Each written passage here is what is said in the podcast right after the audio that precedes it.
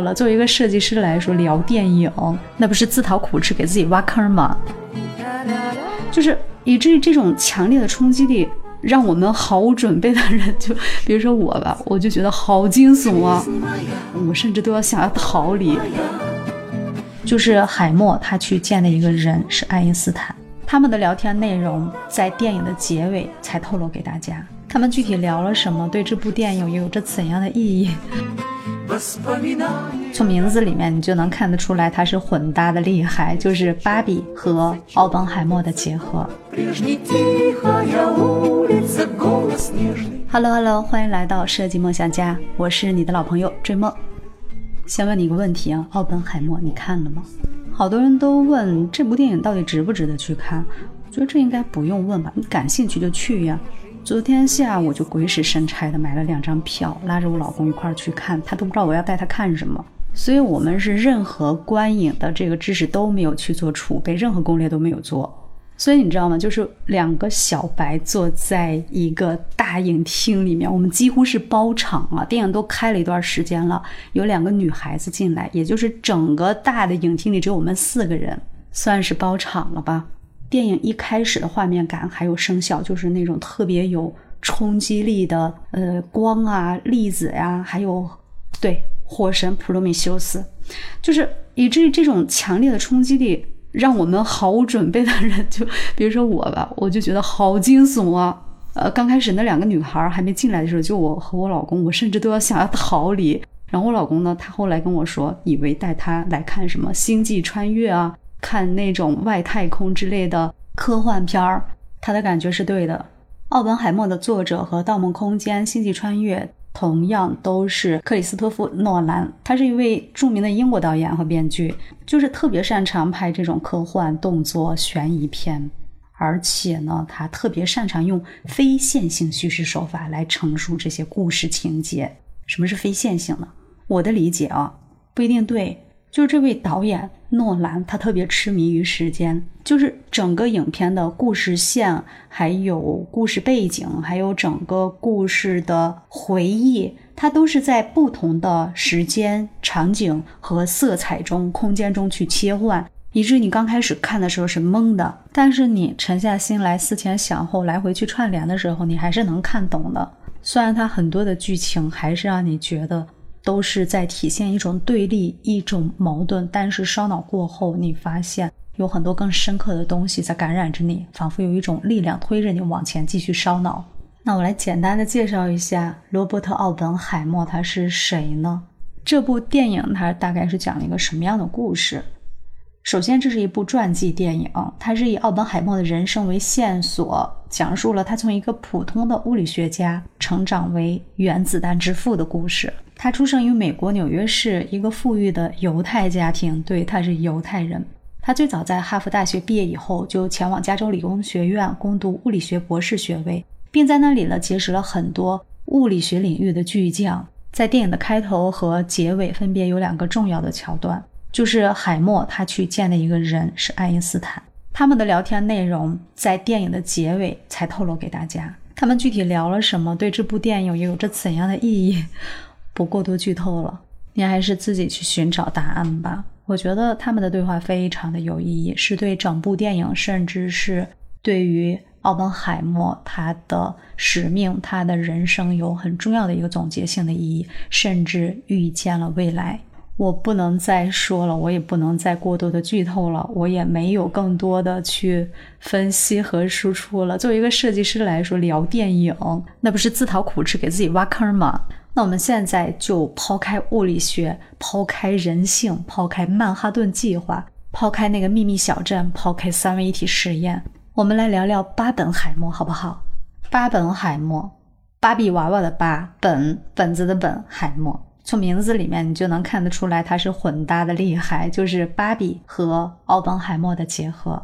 虽然奥本海默在国内是刚刚进入院线，现在就是一周吧，但是在北美，它和芭比是同期上线的。七月二十八号的时候，就有一条报道称，美国院线上周末喜迎开门红，两部电影《芭比娃娃》和《奥本海默》出乎意料的掀起观影热潮。在当时呢，《芭比娃娃》票房已经接近五亿美元了，打破多项纪录。奥本海默呢也超过了两亿的收入，成为票房最佳的传记片。这两部电影风格反差特别大，是吧？芭比就给人感觉特别轻松的、愉悦的，充满那种多巴胺爆棚。另外的这一部奥本海默呢，它就给人特别的沉重、特别的压抑，充满想象力的那种视觉的冲击力。同样，他们两部电影一样都是在色彩上还有视觉上带给我们强烈的冲击力的。他们有这样的共性，却又有各自鲜明的一种美学特征。所以人们在享受这两种风格元素的碰撞的时候，也就诞生了巴比海默这种奇怪的现象。我们看奥本海默这部片子的时候，给我们印象最深的就是荒漠里的那个神秘的小镇，是吧？除了对物理学的执着，奥本海默他的另一个热爱就是荒漠。电影里面说到他自己家就有农场，他还经常去新墨西哥州的沙漠农场中，小的时候啊，去那边去养病。然后他在少年的时候就爱上了这个美国西部乡村沙漠的景色，所以他在一九四二年为曼哈顿计划选址的时候，他就自然而然地选到了洛斯阿拉莫斯这个荒蛮的小镇。当然，真正的洛斯阿拉莫斯小镇呢，现在已经是一个很现代化的建筑了。但是呢，诺兰不得不在更荒凉的地方搭建起一个拍摄小镇来模仿当时的场景。我们可以回想一下影片里面的场景啊。首先，整个大地是一望无际的棕黄色的沙土，甚至经常还有沙尘暴席卷而起。远处呢是灰蒙蒙的、远远的、高高的那种苍穹，就是给人一种既广袤又荒凉的那种自然之美。我们再来回忆一下这部电影里面的各色人物的穿着。奥本海默他本身就是一位富家公子哥，他基本上都是一身笔挺的西服，甚至西裤他还是有一点点那种阔腿的感觉，然后上身的西服也是比较偏阔挺的，经常戴一顶礼帽是他的穿搭的标志性元素。那其他人物的服饰呢，也很少出现那种鲜艳的、跳跃的颜色，也大多是以棕黄色呀这种沙土色为主，大多数还有黑色、咖啡色。就是那种特别庄重的气质，因为物理学家嘛，本身他们待的场合又是这种呃极尽郊外、野外的这种荒蛮之地，所以整个画面感给到我们的就是各种层次的大地色的集合。围绕我们的男主人公身边有两位女性，一位是凯蒂，是他的爱人；另外一位是理想主义的琼，是他的情人。两位女性的出场呢，也是或多或少带一些棕土色、棕黄色的这些服饰的亮点。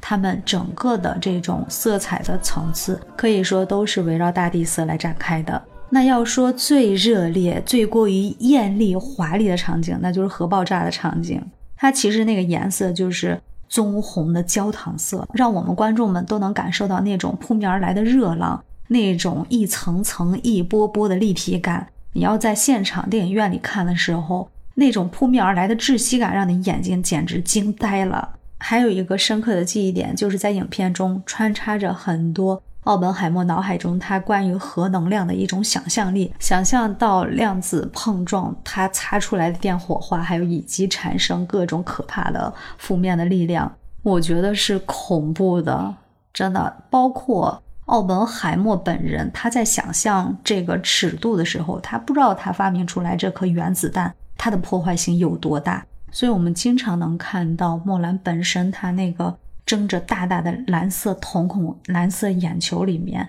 他的那种恐惧，还有他的纠结、他的矛盾。但无论他的眼神里透露着多大的恐惧，但还是。他想要探究结果，作为一位物理学家，他想要了解到这个研究的真相是什么，最终促进了他的成功。啊，又跑偏了，sorry，sorry。那影片中呢，还大量穿插着很多黑白处理的叙事的段落。就每到这样的段落的时候，你就会在想，他在审判中又碰到了什么样的问题？其实是很好的一个电影的桥段的一个呃剧情的串联。所以综合来看，奥本海默它的整体配色就是由黑色、灰色、棕黄色组成的一种中性的复古色盘，带给我们的是一种复古的美学。入秋以来听到最多的就是美拉德配色，就是确实它有这种影子，就是秋天沉淀后的那种温暖与厚重。那我们刚刚过去的夏天对应的是芭比的粉嫩配色，就像今年夏天特别盛行的多巴胺配色、多巴胺穿搭，就让人分分钟能感受到一种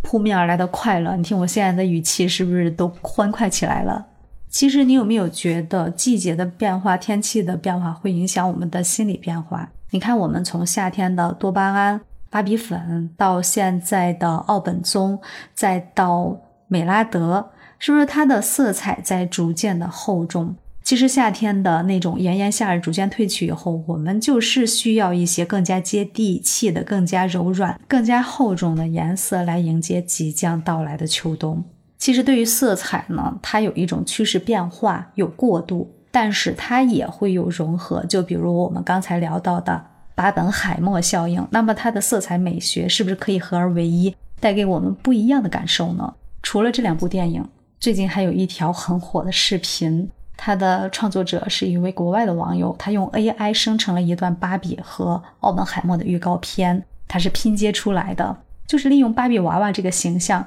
把它创造性的嵌入到核物理学家奥本海默这样一段历史中。短短只用了两分钟，他不但把两部电影的精髓大概的用一种幽默的手法给概括了一下，然后还有把他们各自的色彩美学充分的进行了融合。呃，整部预告片的色彩基调就是在大漠中，还是中性大地色，然后还有呃芭比粉惯用的这种浅粉色的结合，用广袤的沙土布满粉色建筑，这样你好像感觉是呃。科幻出来的场景，但是的话，它让我们有一种真实感，特别富有张力，就是一种女性还有男性之间的这种力量的平衡。当然，我刚才专门去找了这个条视频来看，确实是它是一种呃创造性的恶搞事件，但是也不得不佩服这位网友他的一种。嗯，动手能力，还有他他的猎奇的心理，还有对于这一个现象的完美把控，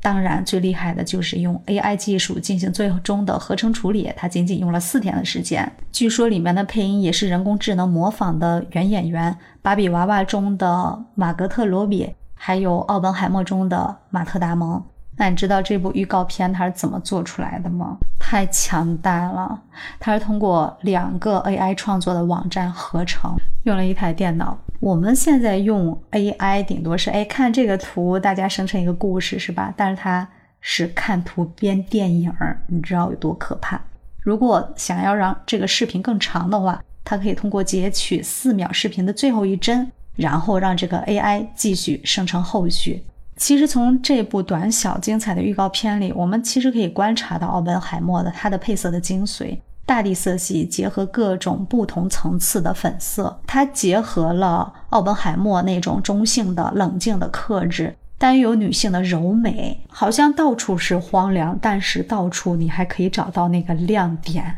所以这种嗯很奇特的结合，就是让人眼前一亮。所以迅速会吸引到大家的注意力。这种配色它可以浓可以淡，就像我们时下流行的那个词“可盐可甜”，隐约中可以看到一种废土风的那种配色的美感，那种荒凉的，呃，还能带给你一丝丝温存的那种状态，挺费解的，是吧？您可以到这个节目下方去寻找简介，我会把图片附进去，跟着图片来听我说，可能会具象一点点。总之，这个秋冬美拉德反应还有巴比海默效应，它应该是淡不下来了。这阵风暂时它要吹一阵儿，它不只是被电影带火的潮流，其实它很经典。其实我们延续了一种摩洛哥风格，继续到现在我们的荒野美学。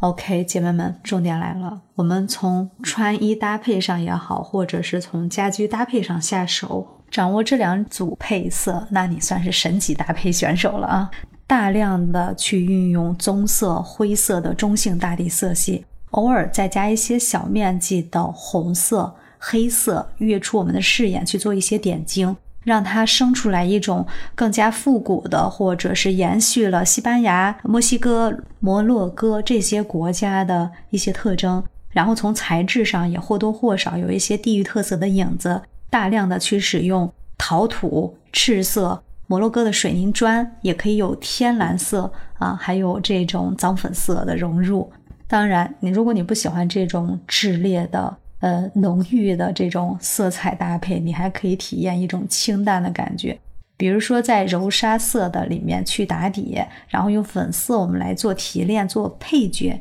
嗯，就好比是我们往奶油风里面添了几分甜度。其实大家有时候觉得，不论是从穿衣搭配还是家居配饰上，好像觉得也挺难的。它两者之间是有共性的。我们把这个色彩分成三二一的比例。它比如说大地色，我们是呃整面的墙，它是大体量的来往过沿用的。就比如说我们衣服一样，我们最大体量的就是上衣或者一件长衫或者是风衣。它可以大面积的使用沙色或者是奶色、奶白色，但是你的点睛色，比如说我们这边可以用一个粉色的一个挂件也好，或者是一件单体的家具，或者是一个陶罐。那在我们穿衣搭配上，同样也是沿用的这样的配色比例。比如说你穿了一个长长的风衣，它是沙色的，那我们是否可以搭配一个粉色的小包或者粉色的丝巾来点亮一下？你通体的这种废土风，就是苍凉之中，我们加一些甜美进去，瞬间就会让你的整个的搭配变得特别的有立体，特别的有亮点。其实奥本海默这个色彩的搭配呢，其实已经很多的利用于一些建筑啊，包括一些虚拟的场景中，甚至在我们身边的很多潮流单品中都有这样的配色，都有这样的色彩体现。只要你有一种发现美的眼睛。你去捕捉任何生活中我们所看到的，它对你产生有一定启发，让你觉得，哎，我们还可以这样来玩颜色，就这种快乐感，它是无穷尽的。其实我们每个女生她都是多变的，你不要觉得好像我只适合穿灰色，我只适合穿黑色，嗯，其实可以大胆的去沿用各种不同的风格配色，去发现不一样的你的美，去尝试不同的风格吧，去体验不同的感受。去做你自己想做的事情。说到最后，这部电影还是非常推荐你去看的。它不只是让我们了解到这位伟大的物理学家，了解到世界上第一颗原子弹的诞生，而且我们还从这一部用七十毫米 IMAX 胶片拍成的电影里，还看到他自成一派的精致的复古美学。这些都是我们不可多得的一些收获。当然，最终的还是这部影片引发的。墨本海默配色，包括这个秋冬即将大热的，甚至已经大热的美拉德效应，勇敢的去尝试吧。哎，让我猜一下，你现在是不是已经在打开手机准备订票了？好，那我们今天就聊到这儿了。不知道我们刚才聊的一些内容里面，哪一个点是最能打动你、最让你感兴趣的？你可以在节目下方的留言区评论告诉我。你的评论和留言对我来说特别的重要哦。最后记得关注追梦，订阅设计梦想家。最后感谢你的点赞、收藏、转发和评论，感谢收听，我们下期见，拜拜。